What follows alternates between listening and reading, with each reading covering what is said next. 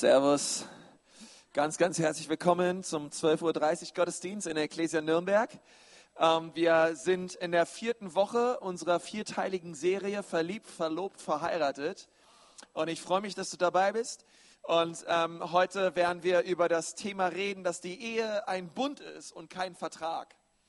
Und ähm, wenn du schon länger da warst, wir haben im Laufe dieser Serie über verschiedene Dinge äh, äh, ja, geredet und uns Dinge angeschaut und wollen uns auch heute anschauen, was, was hatte Gott ähm, für einen Plan, als er den Bund der Ehe ins Leben ruf und, rief. Und ich glaube, dass es Gottes, ja, Gottes Herzschlag ist, ist Ehe. Und ich möchte gerne, ähm, ja, zum Einstieg in diese Predigt ähm, habe ich etwas im Internet gefunden. Eine Studie, die ähm, die Länder aufzeigt, äh, die über die Ehe auf Zeit diskutieren weiß nicht, ob ihr es mitbekommen habt, eine Ehe mit einer Mindestlaufzeit von zwei Jahren. Äh, der Gesetzesentwurf linksliberaler Politiker sieht vor, heiratswillige Paare die Laufzeit ihrer Ehe selbst festlegen zu lassen. Mindestdauer zwei Jahre. Vor der Hochzeit werden zudem Vermögens- und Sorgerechtsfragen geklärt, sodass Scheidungsschlachten ausbleiben. Nach Ablauf der vereinbarten Zeit können sich die Paare erneut füreinander entscheiden oder problemlos getrennte Wege gehen. Ja, also eher auf Zeit, zwei Jahre. Ähm, wenn du dann quasi diese, diese zwei Jahre dann deine Ehe nicht erneuerst in dieser Zeit, ist es nach zwei Jahren automatisch um, ja. Ähm, leider nicht so wie bei meinem Handyvertrag, ja, sondern äh, der läuft automatisch weiter, ja, äh, wenn ich die Kündigungsfrist verpasse. Ähm, aber diese Eheverträge, die dort, ähm, ja, wo, wo viele Politiker momentan auch, ähm, das meiste kriegen wir nicht mit, ähm, hinter den Kulissen da diskutieren, ist, weil ganz, ganz, ganz viele Menschen, äh, nicht nur in unserem Land, sondern in ganz vielen anderen Ländern, einfach die Hoffnung aufgegeben haben, dass Ehe funktionieren kann. Ja, wir, haben, wir, wir sehen ja äh, Statistiken von 42 Prozent Ehescheidungen in unserem Land. Und dann gibt es noch andere Länder, da wird noch, wird noch häufiger die Ehe geschieden. Und man hat so den Eindruck, politisch, aber auch einfach gesellschaftlich, ähm, Ehe ist etwas, was, das ist zwar toll, aber es funktioniert nicht. Ja, und das ist so das Bild, was einem oft auch gespiegelt wird durch die Medien im Fernsehen. Und deswegen ist es so wichtig heute, und ich glaube, es ist die wichtigste Predigt innerhalb dieser Serie, ist es, dass wir verstehen, was ein Bund bedeutet. Ein Verständnis über ein Bündnis bekommen, denn die Ehe ist kein Vertrag, sie ist ein Bund. Ähm, und von daher gehend etwas völlig anderes. Aber wenn wir mit einem Vertragsverständnis an die Ehe herangehen, ähm, wird sie nicht funktionieren. Sie funktioniert vielleicht einige Zeit lang, aber sie hält nicht lange und ähm, schon gar nicht, bis dass der Tod uns scheidet, sondern hört dementsprechend dann wie bei 42 Prozent in unserer Gesellschaft an Ehen, die geschlossen werden, ähm, viel, viel früher auf. Ich habe ähm, zwei Definitionen mitgebracht, einem äh, über Vertrag und Bund. Und die habe ich mir ausgeliehen von einem Pastor, der heißt James McDonald, der hat auch ein Buch darüber geschrieben. Ähm, und, und er sagt, ein Vertrag bedeutet, wir pochen auf unser Recht oder auf unsere Rechte und wir sichern uns ab. Ja, das ist das, was wir bei einem Vertrag tun. Ist ja auch klar, ich habe Rechte. Ja, und ich möchte auch sehr wohl, dass diese Rechte ähm, äh, gesehen werden und beschützt werden.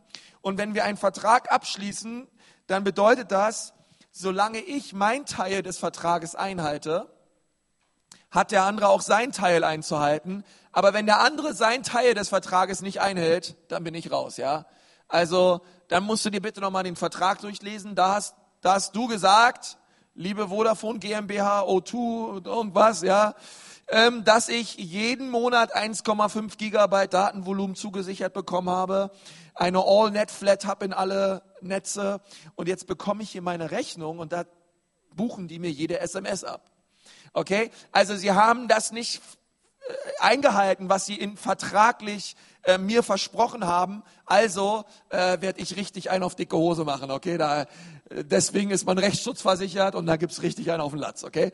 Ähm, nein, also so, so läuft ein Vertrag, ja. Ähm, und äh, ist klar, ich meine, meine Frau und ich, wir äh, sind im letzten Jahr umgezogen in eine neue Mietwohnung und Ähm, wir mussten einen Mietvertrag unterschreiben und, ähm, und Gehaltsnachweise einreichen. Und äh, dieser Vertrag gibt mir nun als, Recht, als, Miete, als Mieter Rechte, auch natürlich meinem Vermieter Rechte. Ähm, aber warum? Ähm, das ist so ein, so ein Stapel voll mit Mietvertrag, ein, ein Riesenstapel Mietvertrag und ähm, und das gibt es natürlich auch in anderen Bereichen, ja, Verträge mit der Bank, Verträge mit, mit auch mit Mobilfunkanbietern, Internet, alles dicke Verträge. Ähm, warum? Weil ein, ein Vertrag basiert auf gegenseitigem Misstrauen.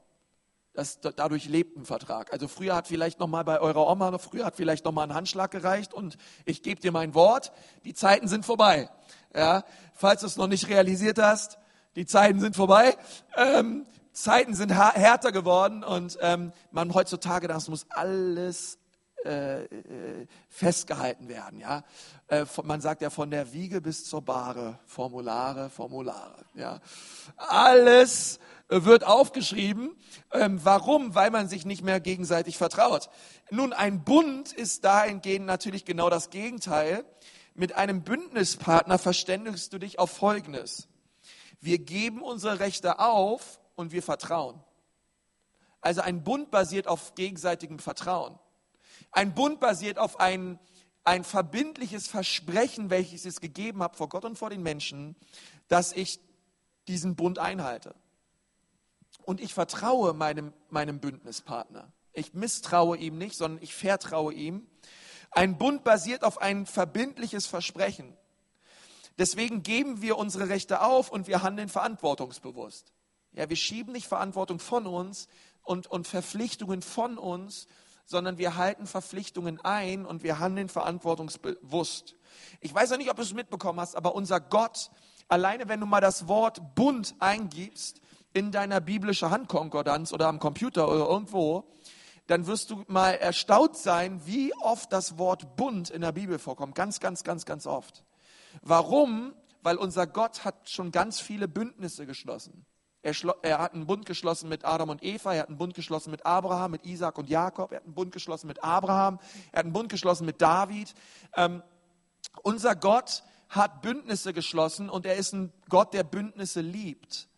Und ähm, Gottes Verständnis von Bündnis und auch das biblische Verständnis von Bündnis bedeutet, dass ähm, ein Bund dadurch aufgehalten wird, dass eine Partei bereit ist, den Bund aufrechtzuerhalten.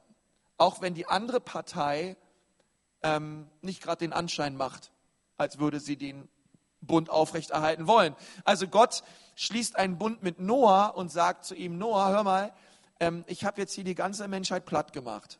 Ja, äh, Tiere haben überlebt, ja, leider auch die Mücken und die Ratten und all die Viecher, aber die haben auch überlebt. Ähm, und ich, ich, ich werde das nicht mehr machen, okay, ich mache die Erde nicht mehr platt. Ich gebe euch ein Bündniszeichen und das ist der Regenbogen, den wir bis heute haben ähm, als Zeichen, dass Gott die Erde nicht mehr auslöschen wird und alle Bewohner. Und ich glaube, ich, nur, äh, ich, ich, ich, wage mal die dreiste Behauptung, dass es seitdem schon viele Gründe gab für Gott, die Menschheit wieder genauso platt machen zu dürfen, wie damals bei Noah, weil äh, der Mensch ist nicht besser geworden. Aber Gott hat gesagt, nein, ich habe es den Menschen versprochen und der Mensch hat zwar, ist zwar untreu geworden und er lebt, wie er will, aber ich halte trotzdem den Bund aufrecht. Ähm, und das finde ich sehr interessant. Ein Berit auf äh, Hebräisch, ein Bund, wird durch einen Akt der Zerteilung geschlossen. Okay? Deshalb aus dem Hebräischen diese Redewendung, Redewendung, man schneidet einen Bund. Okay, ein Vertrag, den macht man oder den unterschreibt man oder den setzt man auf, aber ein Bund schneidet man. Ähm, deswegen sie, sieht man auch öfter bei irgendwelchen Bündnis äh, oder wenn, nee, äh, wenn irgendwelche Brücken eingeweiht werden oder Kindergärten oder irgendwelche neuen Häuser oder so, gibt es immer dieses rote Band. Ja? Und dann kommt einer mit dieser überdimensional riesigen Schere und schneidet dieses Band durch. Okay, das, daher kommt das, ein Bund schneiden. Und ähm, im Alten Testament hat man das noch mal viel, äh, äh, ich würde schon fast sagen, grausamer gemacht. Man hat ein Rind genommen dieses Rind hat man dann in der Mitte zerteilt, ja. Damals hat man noch sowas gemacht. Machen wir heute übrigens auch alles, sehen wir nur alles, nicht essen wir nur. Ja, also wurde in der Mitte durchgeschnitten. Und die eine Hälfte fiel zur linken Seite, die andere Hälfte fiel zur rechten Seite. Und da standen die Bündnispartner äh, äh, nebeneinander und haben ihre Sandalen ausgezogen und sind quasi über dieses Rind rübergelaufen. Ja, also durch die ganzen Eingeweide und so weiter. Äh, richtig schöne, äh, da wurde richtig dein Fußbett stimuliert, ja. Heutzutage sagt man da Kinesiologie zu, ja, einfach, es tut dir gut.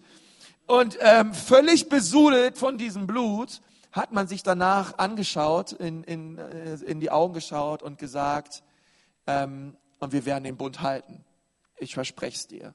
Wir werden diesen Blutsbund halten. Wir werden ihn aufrechterhalten. Und jetzt kommt ein wichtiger Zusatz. Ähm, und sollten wir es nicht tun, soll es uns ergehen wie diesem Rind. Das haben die gesagt. Wenn einer von uns diesen Bund nicht aufrecht hält, es soll ihm ergehen wie dieses Rind. Er soll sterben. Und, ähm, und das finde ich interessant, denn ähm, ein Bündnispartner sagt, ich bin bereit, das zu tun und Verantwortung zu übernehmen und meine Rechte abzulegen, nur damit der Bund aufrechterhalten wird. Ich werde, ich werde bis ins Äußerste gehen für, für diesen Bund, den wir beide gerade abgeschlossen haben. Bis dass der Tod uns scheidet. Und, ähm, und ich finde es so, so stark, weil Jesus, er hat so etwas getan. Die Bibel sagt in Philippa 2, dass Jesus alle seine Rechte abgelegt hat. Er hat sogar sein Recht abgelegt, Gott zu sein. Er, er, er legte sein, versteht ihr, als Jesus am Kreuz starb, Jesus war Gott und Mensch zugleich. Jesus hätte einmal was rufen können und seine Engel wären gekommen, hätten die ganzen römischen Soldaten platt gemacht. Aber er hat gesagt, nein, ich gebe mein Leben für die Menschen. Ich gehe ans Kreuz und ich sterbe für sie und ich lege meine Rechte ab, um, um sie zu erreichen, um sie zu verändern, um ihnen ihre Schuld zu vergeben. Jesus hat das gelebt. Jesus ging bis ins Äußerste, um den Bund aufrechtzuerhalten zwischen Gott und dem Menschen. Und ich möchte heute gerne über sechs Sachen reden, da werden wir ganz schnell durchgehen. Das erste ist, in der Ehe, welche drei Rechte müssen wir ablegen, damit Ehe funktionieren kann? Welche drei Dinge, und solltest du hier sitzen und du bist noch nicht verheiratet, schreib dir die Dinge gut auf, denn vielleicht bist du es ja mal eines Tages. Erstens und zweitens werden wir sehen, dass das alles auch ein Abbild ist auf unsere Beziehung mit Jesus. Okay, da werden wir später drüber reden. Aber es ist wichtig für uns, ähm, die, diese Sachen, ey, die, die können dir dein Leben retten, die können dir deine Ehe retten. Okay? Ähm, und dann wollen wir über drei Verantwortungen reden, die wir wahrnehmen müssen. Also das erste sind drei Rechte, die wir ablegen. Und das andere sind drei ähm, Verantwortungen, die wir wahrnehmen wollen. Seid ihr dabei? Alright, let's go. Ähm, zu 1. Mose 2, Vers 21 da ließ Gott der Herr einen tiefen Schlaf auf den Mensch fallen. Ja, manche, bei manchen hat man den Eindruck, die sind bis heute noch nicht aufgewacht. Ja? Ähm, einen tiefen Schlaf auf den Menschen fallen. Und während er schlief, nahm er eine seiner Rippen und verschloss ihre Stelle mit Fleisch. Und Gott der Herr bildete die Rippe, die er von dem Menschen genommen hatte, zu einer Frau und brachte sie zu dem Menschen. Also Mensch ist hier die Übersetzung von Adam. Adam heißt übersetzt Mensch. Da sprach der Mensch, also Adam, das ist endlich Gebein von meinem Gebein und Fleisch von meinem Fleisch. Die soll Männen heißen. Ja, also Mann und Männen. Ja, also Frau, das ist hier irgendwie eine ältere Übersetzung. Ähm, denn vom Mann ist sie genommen. Darum wird ein Mann seine Vater und seine Mutter verlassen und seiner Frau anhängen und sie werden ein Fleisch sein. Also es ist so dieses, ich weiß nicht, wer von euch ähm, äh, gerne bastelt, aber habt ihr schon mal so zwei A4-Bögen in Pappe oder Papier aneinander äh, geklebt und danach versucht, die beiden mal wieder auseinanderzuziehen? Ja, das ist so, da hängt die eine Hälfte von dem an dem Blatt und andersrum und es ist eigentlich eine fast, das ist unmöglich. Ich reg mich da schon mal bei Ikea auf, wenn die diese äh, Dinger da an die Möbel kleben und du kriegst die nicht mehr abgezogen und die Hälfte bleibt immer dran am Möbelstück, ja, und du brauchst, kannst die nur mit Terpentin kommst du da weiter. Und, und, ähm, und deswegen ist es wichtig, Gott sagt, ein Mann verlässt Vater und Mutter und er wird mit seiner Frau sie, ihr anhängen und sie werden ein Fleisch werden. Das bedeutet, sie werden eins werden, wie dieses Blatt eins wurde, richtig aneinander geklebt.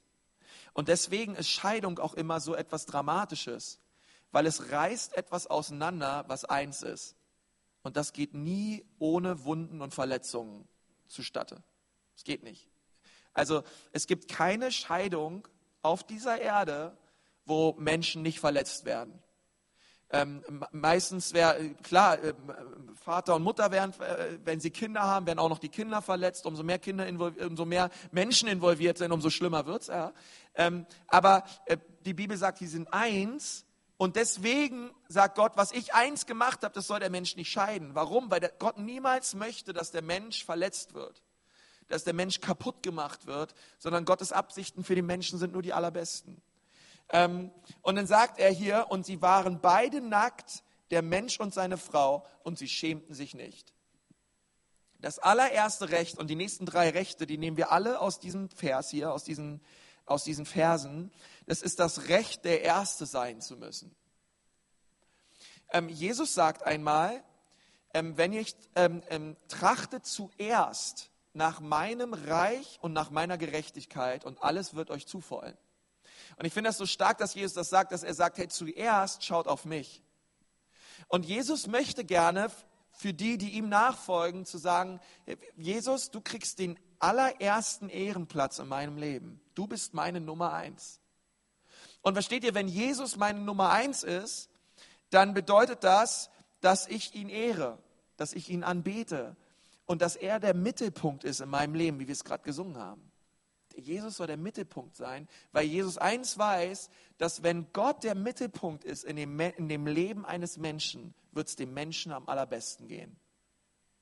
Ich habe noch nie jemanden kennengelernt, der gesagt Konsti, mir geht's so schlecht, Jesus ist meine Nummer eins. Ich bereue diese Entscheidung.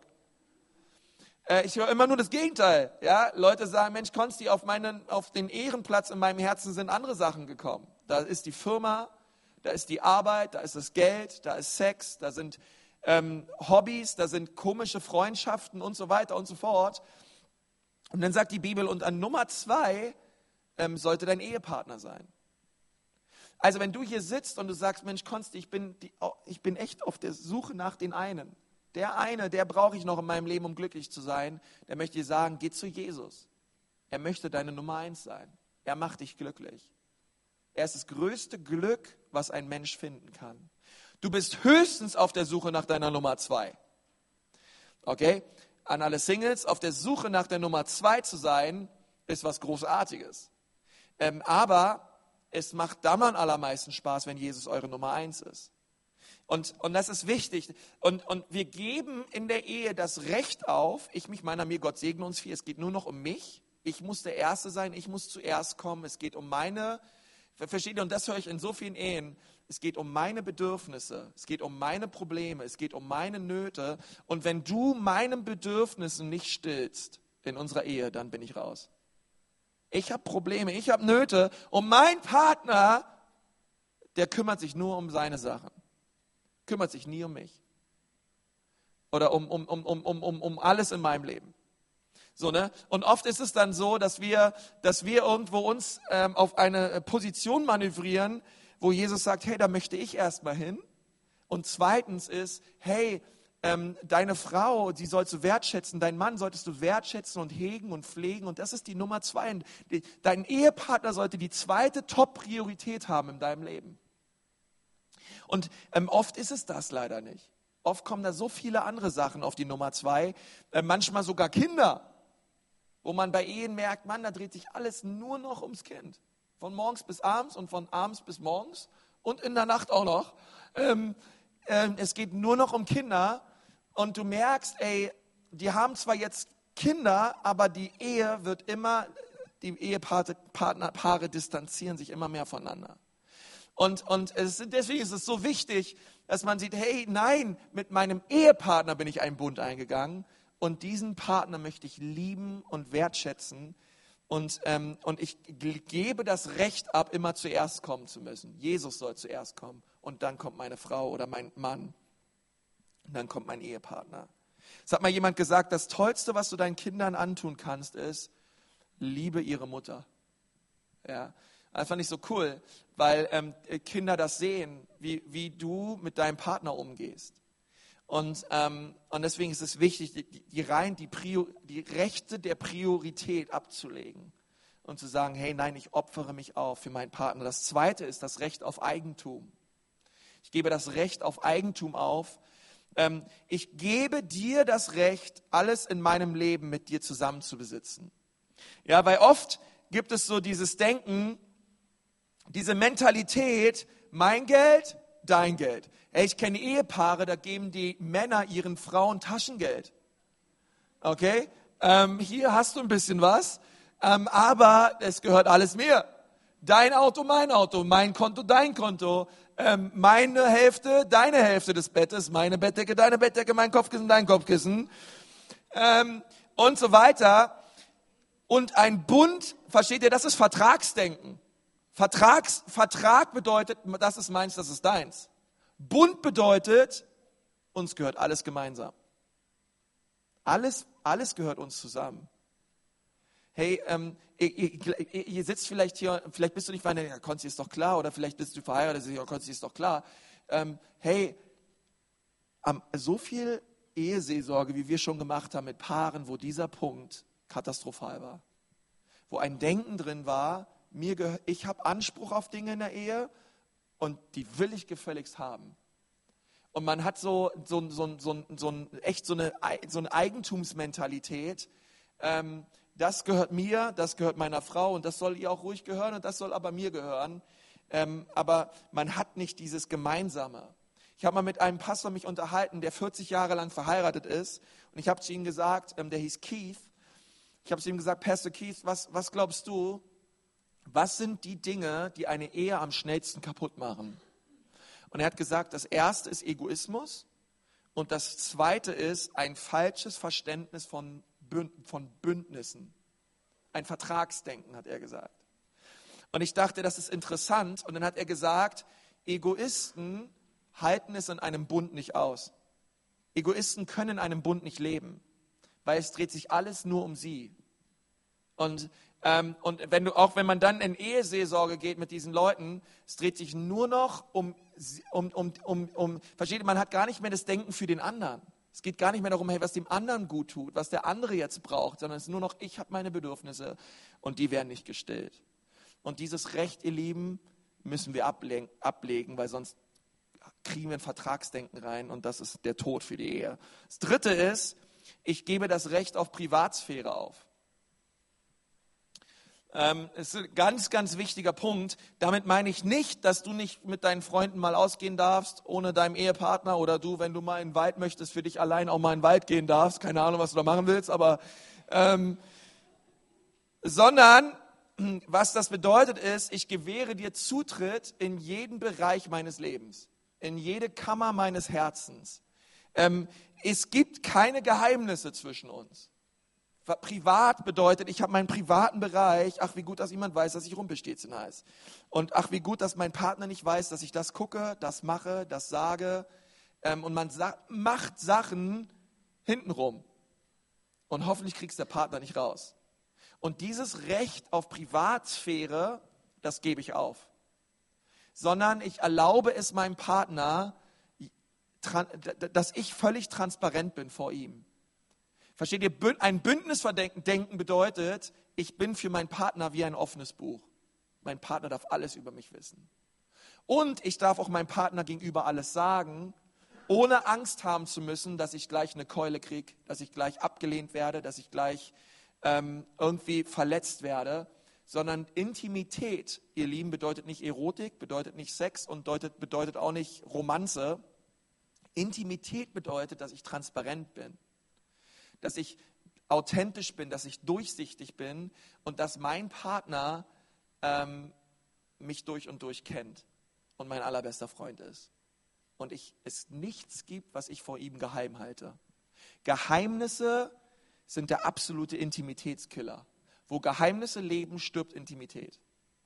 Und, und, und, und versteht ihr? Und Geheimnisse, äh, das ist, das ist Vertragsdenken übrigens. Ratet mal, warum in Verträgen es dieses Kleingedruckte gibt überall. Ja, äh, da kriegst du Verträge, ja, das Normalgedrückte, das ist weniger als das Kleingedruckte, alles voll. Warum? Weil man will immer dieses Hintertürchen haben. Ja, man, man versucht immer irgendwie hintenrum zu schummeln und äh, man ist nicht hundertprozentig ehrlich. Und, ähm, und das möchte ich dir sagen, bei einem Bund ist man zu 100% ehrlich. Warum? Weil es geht ja nicht mehr um mich, es geht um uns beide zusammen. Es geht nicht mehr darum, dass ich es schaffe, es geht darum, dass wir es schaffen. Okay? Und, und das muss in unser Denken hinein und das muss sich verändern, ihr Lieben. Ähm, weil sonst ähm, wird es ganz, ganz schwierig. Es gibt eine, ähm, eine Bibelstelle, wenn wir jetzt über Verantwortung reden, die wir wahrnehmen, ähm, die steht in Epheser 5 und diese Bibelstelle, die lese ich immer bei jeder Hochzeit vor, wo ich Leute traue. Okay, also wir haben diese drei Rechte abgelegt. Wir legen das Recht ab aus Privatsphäre. Ähm, wir legen das Recht ab, immer der Erste sein zu müssen. Und wir legen das Recht auf Eigentum ab. Und jetzt gibt es aber Verantwortung auf der anderen Seite, die wir wahrnehmen müssen. Ähm, und die stehen in Epheser 5. Da kannst du gerne mal deine Bibel aufschlagen. Epheser 5, Vers 22. Und dort steht Folgendes. Ihr Frauen, ordnet euch euren eigenen Männern unter als dem Herrn. Denn der Mann ist das Haupt der Frau, wie auch der Christus das Haupt der Gemeinde ist. Und er ist der Retter des Leibes. Wie nun die Gemeinde sich dem Christus unterordnet, so auch die Frauen ihren eigenen Männer in allem. Ihr Männer auf der anderen Seite, weil äh, wir sind immer gut dabei, wir Männer, wir sagen immer den Frauen, ordnet euch unter, ja. Ähm, die Verse, die lernen wir auswendig und die haben wir, können wir richtig gut. Aber wir müssen auch mal Vers 25 le leben. Ihr Männer liebt eure Frauen, gleich wie auch der Christus die Gemeinde geliebt hat und sich selbst für sie hingegeben hat, damit er sie heilige. Also was war Gottes Ziel damit? Er wollte seine Gemeinde heiligen, nachdem er sie gereinigt hat durch das Wasserbad im Wort, damit er sie sich selbst darstelle als eine Gemeinde, die herrlich sei sodass sie weder Flecken noch rund sind noch etwas ähnliches habe, sondern dass sie heilig und tadellos sei. Ebenso sind die Männer verpflichtet, ihre eigenen Frauen zu lieben, wie ihre eigenen Leiber. Wer seine Frau liebt, der liebt sich selbst. Denn niemand hat je sein eigenes Fleisch gehasst, sondern er nährt und pflegt es gleich wie der Herr die Gemeinde. Denn wir sind Glieder seines Leibes, von seinem Fleisch und von seinem Gebein. Deshalb, und jetzt kommt wieder die Stelle aus 1. Mose 2, Vers 21, Deshalb wird ein Mann seinen Vater und seine Mutter verlassen und seine Frau anhängen und die zwei werden ein Fleisch sein. Dieses Geheimnis ist groß. Klammer auf, das bedeutet, es ist ein Geheimnis, es verstehen nicht alle. Ja, ein Geheimnis ist, wissen nur manche, ja. Äh, Geheimnis hat so ein Geheimnis an sich. Ähm, manche Leute sehen es nicht, wissen es nicht, checken es nicht, was auch immer. Und Paulus sagt, es gibt ein Geheimnis daraufhin, was, mit dem, was ich gerade gesagt habe. Und es bedeutet, ich aber deute es auf Christus und die Gemeinde. Und was Paulus hier zu der Gemeinde in Ephesus sagt, ist, ähm, das beste Bild auf Ehe und der Umgang miteinander ist es darauf zu schauen, wie geht Jesus mit seiner Gemeinde um. Okay? Das beste Abbild auf Ehe ist Jesus und seine Braut, die Gemeinde. Doch auch ihr jeder von euch liebe seine Frau, so wie sich selbst. Die Frau aber erweise dem Mann Ehrfurcht. Und in diesem Text sehen wir nun drei Dinge, die wir ähm, lernen dürfen, um Verantwortung zu übernehmen innerhalb des Bundes. Das erste ist, ein Bund bedeutet, dass ich bedingungslos liebe. Das ist ein Grundpfeiler eines Bündnisverständnisses. In einem Bund liebt man bedingungslos. Anders gesagt, wenn Liebe nicht bedingungslos ist, ist es keine Liebe. Versteht ihr, in einem Vertrag wird Liebe an Bedingungen geknüpft. Wenn du das und das und das tust, es gibt ganz, ganz viele Bedingungen, dann okay. Aber ein Bund bedeutet, hey, meine Liebe zu dir ist bedingungslos. Er ist nicht geknüpft an Bedingungen, die ich stelle. Ähm, ähm, ein Bund bedeutet, seinen Partner in die Augen schauen zu können und zu sagen, ich liebe dich und ich liebe dich so sehr, wie Jesus seine Gemeinde liebt. Und wir lesen es gleich noch mehr, aber wir, wir haben gerade auch schon gelesen, hey, wie sehr hat Jesus seine Gemeinde geliebt? Er hat sein Leben für seine Gemeinde gelassen. Er hat am Kreuz sich selbst hingegeben für seine Gemeinde. Er ist bis in den Tod gegangen für seine Gemeinde. Er legte alle Rechte ab für seine Gemeinde. Und jetzt sagt Paulus, hey, das ist ein Bild auf die Ehe. Und, und dann lesen wir hier, in Römer 5, äh, Vers 8 schreibt Paulus an die Gemeinde in Rom, Gott aber beweist seine Liebe zu uns dadurch, ähm, dass Christus für uns gestorben ist, als wir noch Sünder waren. Das finde ich stark, dass Jesus uns geliebt hat und für uns gestorben ist, nicht als wir die besten Kirchgänger waren. Nicht als wir die Bibel schon sechsmal durchgelesen haben und 85 Mal Kumbaya gesungen haben. Sondern Jesus liebte uns, als wir noch Sünder waren. Okay, ich, ich, lass mich dir kurz erklären, was Sünder bedeutet. Sünder, es gibt, versteht ihr, Sünder bedeutet völlig getrennt von Gott. Die Sünde liebend. Ein Feind Gottes. Dann starb Jesus für uns. Ich meine jetzt mal ehrlich, es ist leicht, die zu lieben, die einen zurücklieben, oder? Hast du mal, ich meine jetzt mal ehrlich, wenn du weißt, ich, wir haben doch alle Freunde. Und die Freunde zu lieben, fällt uns doch nicht schwer. Aber hast du schon mal versucht, jemanden zu lieben, der richtig komisch ist zu dir oder dich richtig anpammt? Oder so ein, so ein Müllmann, der um 6.15 Uhr bei dir klingelt und, ähm, und rumschreit, äh, die Mülltonne, der Zugang zur Mülltonne ist nicht frei und ähm, du kommst völlig verpennt mit deinen Pyjamas äh, aus und der brüllt dich richtig an und macht dich fertig. Hast du versucht, den mal zu lieben? Ja?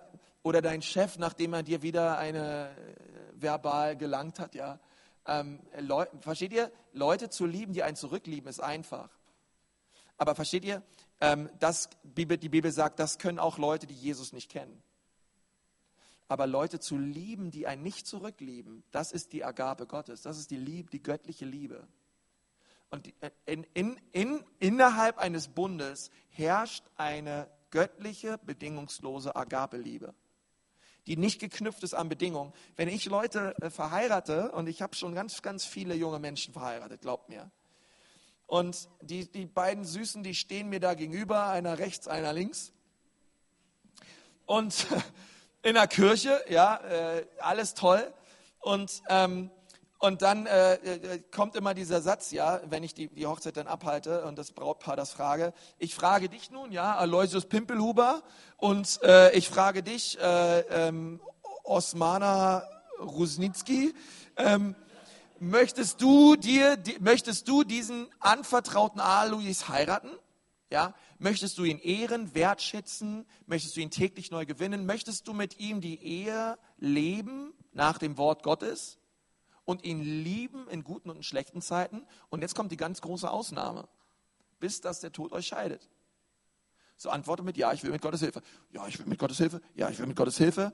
Eigentlich warten sie ja nur auf den Hochzeitskuss und unterm Strich warten sie nur auf die Hochzeitsnacht und ähm, soll alles schnell gehen und beide sagen ja und wir gehen nach Hause und sind alle glücklich. Ja, ähm, ähm ich habe es noch nie erlebt, dass da einer Nein gesagt hat. Preis dem Herrn dafür. Ähm, aber es ist doch interessant, dass es nur eine Ausnahme gibt. Nur eine Ausnahme, die wir kirchlich erwähnen, warum Leute die Ehe scheiden dürfen. Und das ist durch den Tod. Weil wenn ich mich jetzt hinsetze mit den Ehepaar und sage, lass uns jetzt mal kurz drüber reden, weil ich werde diesen Satz hier vorlesen, findet ihr den so in Ordnung? Ja, ja, finden wir so in Ordnung. Meinst, meint ihr nicht, wir müssten noch mehr Ausnahmen einfügen? Also, möchtest du den ganzen Satz wieder runter? Mit Ausnahme von, er schaut Pornos, er hat eine Affäre, er geht fremd, ähm, sie redet mehr mit ihrer Schwester als mit dir, ähm, sie beachtet dich nicht, ähm, ihr habt beide unterschiedliche Konten, er gibt das Geld aus, wie sie will, sie gibt das Geld aus, wie sie will. Lass uns doch mal mehr Ausnahmen erwähnen. Dann ratterst du das ganze Ding runter und dann sagen sie, ja, ich will mit Gottes Hilfe. Das wäre wenigstens ehrlich. Aber, aber es gibt nur eine Ausnahme. Und das ist, bis dass der Tod uns scheidet. Und wir gehen den Bund der Ehe ein und sagen, ja, Gott möge uns helfen, das hier durchzuziehen, was wir jetzt hier versprochen haben. Übrigens nicht nur vor Menschen, sondern auch vor Gott. Und, und das finde ich so interessant, ich, weil, weil ich danke Gott so sehr für seine bedingungslose Liebe. Versteht ihr, weil es gab schon tausend Momente in meinem Leben, da hätte Gott sagen können, Konsti, ab in die Hölle mit dir, verzieh dich, du elender Sünder, wie kannst du nur sowas denken, wie kannst du nur sowas sagen, wie kannst du nur sowas tun? Ich dachte, du wärst ein Christ. Und er hat mich richtig fertig gemacht, aber er tut es nicht. Warum? Weil er mich so sehr liebt. Und er gesagt hat, Konz, ich bin bunt mit dir eingegangen, mit meinem Blut habe ich für dich bezahlt und du hast, du hast gesagt, dass du mit mir leben möchtest und ich weiß, dass du mich enttäuschen wirst. Die Bibel sagt, auch wenn wir untreu sind, bleibt er treu. Ich war schon so oft untreu. Und er ist treu geblieben. Warum? Weil er kein Vertragsgott ist. Wo er sagt, hey, du bist untreu geworden, jetzt weg mit dir. Ich suche mir einfach einen anderen Konsti. Ich suche mir einfach einen anderen. Sondern er sagt, nein, ich halte dran fest, ich liebe dich und ich möchte mit dir leben. Und das zweite ist Ehre. Was für eine Verantwortung müssen wir ergreifen? Wir müssen es, äh, die Verantwortung ergreifen und sagen, hey, wir ehren. Wir ehren, wir ehren, wir ehren. Ehre bedeutet Wertschätzung. Ehre bedeutet, ich heb meinen Partner hoch und ich habe ihn lieb. Ehre ist das, was du tust mit deinem allerschönsten Geschirr. Das, was du nur Ostern und Weihnachten rausholst, das aus China oder aus Vietnam importierte Geschirr mit dem Silberbesteck von der Oma oder von der Uroma. Das holst du nur raus zu besonderen Anlässen. Warum? Weil du nicht willst, dass es kaputt geht. Du beschützt es sogar, ja. Du tust es in die tollste Vitrine ganz nach oben. Du ehrst es so sehr. Geh doch einfach mal so mit deinem Partner um. Wie du mit dem allerschönsten Geschirr umgehst. Pfleg es, heg es, beschütze es, bewahre es. Das ist übrigens die Aufgabe der Männer. Die Aufgabe für mich als Mann meiner Frau ist es, ihr Herz zu beschützen und zu bewahren vor Missbrauch, vor Lüge, vor Ablehnung, vor Gefahren. Ähm, ich bin für sie verantwortlich vor Gott.